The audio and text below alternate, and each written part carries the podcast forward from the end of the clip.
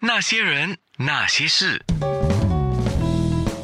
那些我们一起笑的夜，流的泪。那些人那些事，冯以亮，我们讲到仪式，这个仪式在心理学上它的作用是什么？我们先定义仪式。你会时常在脸书上看到有一些人把他煮好的饭，他都把它弄得美美的一个角度，打灯光，然后把它拍下来，然后才开始吃饭。这个就是叫做仪式感。那你会发现到有一些人，即便用 Zoom。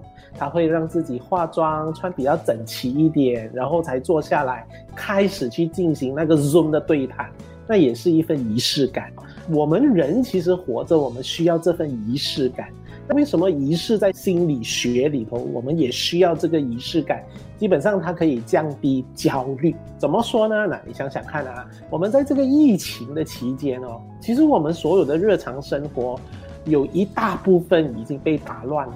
比如说，我早上醒来，我洗刷了之后，我可能就要出门了。可是现在我不能出门，我从三月二十八号开始就不能出门。现在还比较好一点，我还可以出门。你不能出门，不能工作，然后所有这些东西被打乱的时候，本有的日常生活，所有的仪式，就是重复性的那个行为没有了。当人没有了这个重复性的行为的时候，我们的稳定感没有了，我们的灵活性也没有了。突然间，那个所谓晚餐有一碗好好喝的汤，那一份重复性的行为我没有了。那我觉得我的生理上的那个安稳被人家拿走了，就是被这个疫情拿走了。说实话，其实我三月底的时候，我还大概有一周是失眠的，安娜，因为我很清楚我自己本身就是一个。性情中人啊，我的个人特质也稍微是比较敏感一点的，所以这也为什么我们选择做助人者。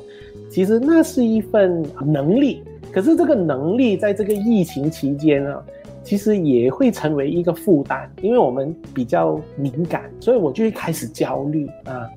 所以我很能谅解那些去抢卫生纸啊，去抢食物的，因为他抓到一个东西，让他可以安稳下来。所以这也为什么我们今天想要谈仪式这件事情。我觉得仪式本身就是你不断重复一个行为之后呢，那你的日常的安稳感又拿回来了。